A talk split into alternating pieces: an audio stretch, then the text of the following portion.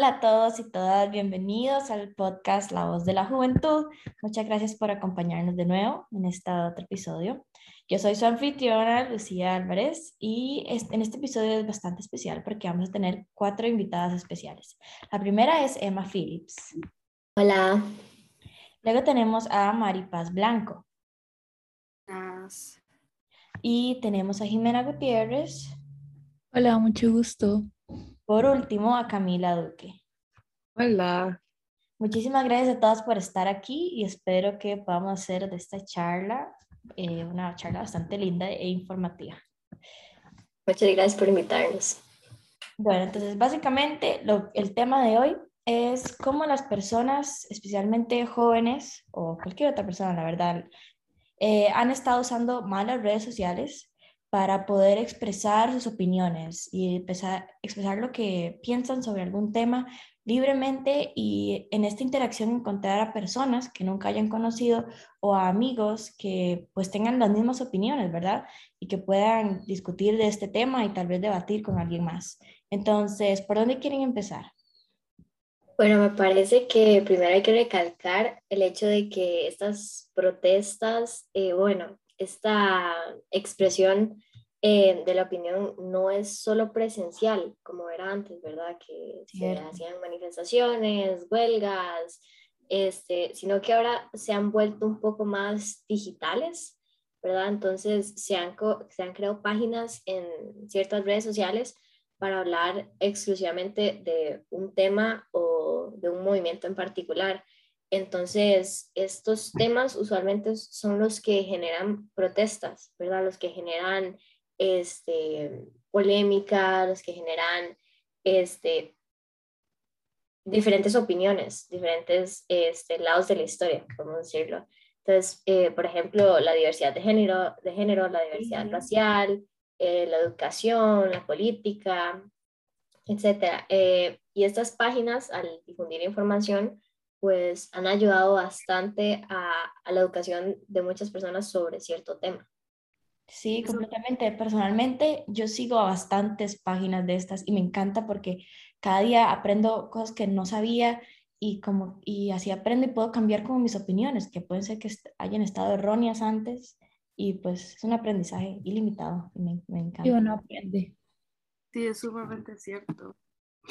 Bueno, por otro lado, yo también creo que con las plataformas que se usan hoy en día, las que usan los jóvenes, tipo Instagram, Twitter, YouTube, eh, ahí pueden ver sus influencers, pueden dar información y bueno, en realidad no son solo los jóvenes, son es todo mundo, prácticamente hoy en día todo mundo usa estas redes sociales, ya sean personas mayores, la que tengan. Y gracias a estas redes sociales y con todo esto se logra expandir estos temas muy rápido y a muchas personas y mucha gente se llega a informar de esto por las redes sociales ya, por el uso tan, tan grande que le dan. Y logran expandir mensajes, digamos. Exacto, sí. Sí, así es. Además, eh, no solo se expande el mensaje, sino también se expande la cantidad de personas que apoyan un movimiento, ¿verdad? Em, se hace mucho más fácil, usted no tiene que ir a comprar un periódico a una tienda y, y, después leerlo todo, sino que ahí está, o sea, usted abre su teléfono, su computadora, lo que sea, y ahí está todo. Sí, mucho más accesible. Sí, entonces sí, pues es una, una herramienta, ¿verdad? De cierto modo. Y mm, pues sí, es, es, es bastante fácil. Me gustó mucho esa palabra que, que usaste, Guti, de, describir a las redes sociales como, como una herramienta. Este, Siento que muchas veces hay como este, mucho odio a las redes sociales y pues sí, tiene, tiene, tiene su verdad ese lado de, de, del argumento, pero este, en este caso sí me gustaría describirlo como una herramienta, incluso cuando es un arma de doble filo, ¿verdad? Que tiene sus cosas buenas, tiene sus cosas malas. Vamos a encontrar gente que está, la que tenemos mucha afinidad, que está de acuerdo con nuestros ideales, con nuestras ideologías, pero al mismo tiempo vamos a encontrar gente que es totalmente el otro extremo de, del espectro, digamos, este, con la que no vamos a hacer clic. Sí, exacto. Sí, nos pueden llegar hasta pues ofender por nuestras opiniones y todo. Sí, es, es complicado. Y con eso como que dijo de que es un arma de doble filo, eh, también yo siento que tiene que ver mucho como el, con el tema de las fake news, porque hay veces como que hay noticias falsas o discursos de odio, que de ahí esa no es como la idea, la idea es como, como... Concentrarnos en la parte positiva. Ajá, sí, como expandir el conocimiento, pero que sea de una manera positiva, no... Ajá, y responsable también. Ajá, sí, sí, porque di, eh, eso de las fake news es algo totalmente irresponsable, porque di, les da una mala mal concepto a, algunas personas que tal vez están aprendiendo sobre algún tema o sean nuevos al tema. Entonces, sí, creo que... Ajá. No, no, seguí, seguí. Eh, bueno, que iba a agregar que siento que tiene mucho que ver con todo lo del clickbait, que bueno, es como esa, esa captura de, de clics, digamos. Entonces hay, hay muchos periódicos virtuales que todo, todas sus ganancias las tienen a través de cuántos clics se hagan a los artículos que ellos publiquen. Entonces su estrategia es de... ¿Perdón?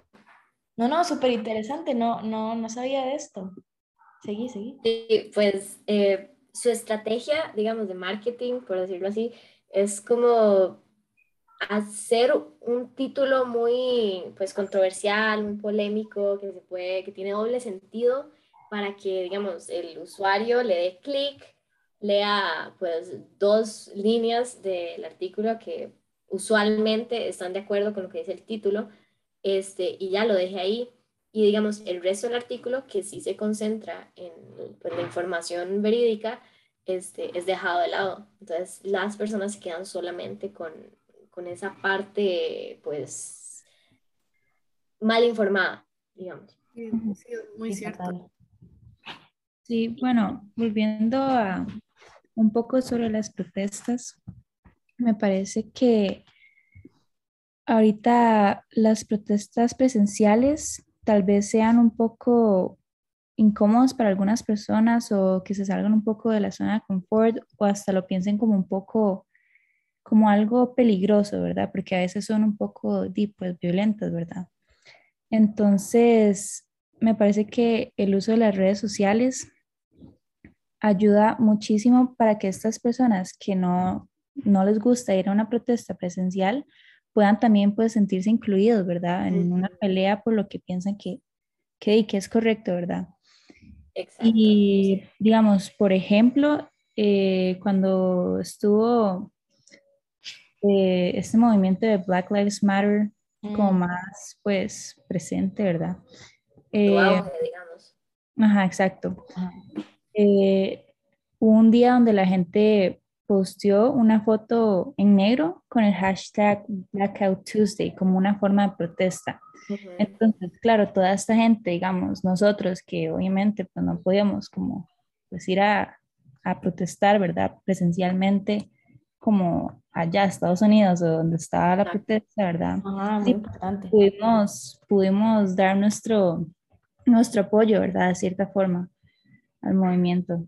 Sí, y inclusive se me acaba, se me acaba de ocurrir que sí, en ese movimiento de Black Lives Matter se dio principalmente en Estados Unidos, pero el mensaje se difundió por el mundo tan rápido que las personas estaban protestando en las embajadas de Estados Unidos país. De otros países, exactamente. Sí, sí. Por ejemplo, nuestro país, Costa Rica, uno iba, no sé si se dio aquí, no me recuerdo bien, pero uno se iba a la embajada y protestaba, y eso es gracias a las redes sociales, porque si no, si no vieran redes sociales, de ahí, ¿cómo nos enteramos? Entonces eso...